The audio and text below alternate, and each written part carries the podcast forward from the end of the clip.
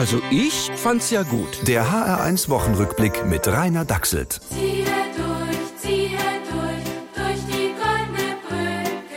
Diese Woche begehen wir den Lieblingsfeiertag der Deutschen, den Brückentag. Aber wissen die Menschen auf der Straße überhaupt, was da gefeiert wird? Ist das nicht die Geschichte, wo Jesus über den Jordan geht, also auf so einer Brücke? Nee, das ist der Tag, wo er gesagt hat, ich bin die Brücke. Ich bin der Weg, hat er gesagt. Alles falsch.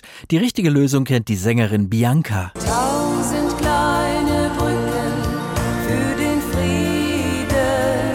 Genau, eine alte Legende sagt, wenn der Brückentag tausendmal gefeiert ist, dann erscheint Heiko Maas und bringt den Weltfrieden. Er versucht es aber vorher auch schon immer wieder. Wenn zum Beispiel die Hamas Israel mit Raketen beschießt, dann schreibt er, alle Seiten stehen in der Pflicht, weitere zivile Opfer zu verhindern. Das hat er natürlich auch schon im Syrienkrieg gesagt, aber haben es sich nicht alle zu Herzen genommen? Hm?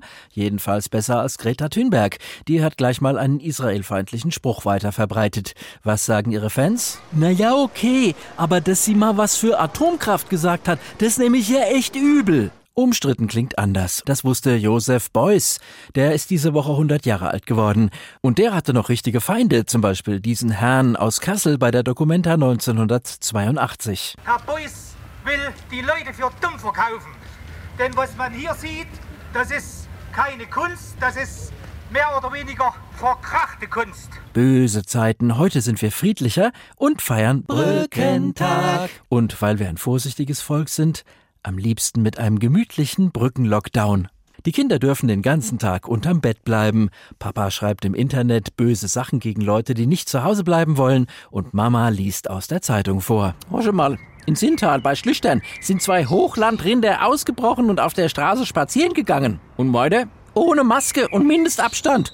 Was? Hey, das treibt doch die Inzidenz hoch. Mai Drobbe, Mai Drobbe. Tja, also ich find's unerhört. Von den Rindern. Der HR1 Wochenrückblick mit Rainer Dachselt. Auch als Podcast auf hr1.de. HR1, genau meins.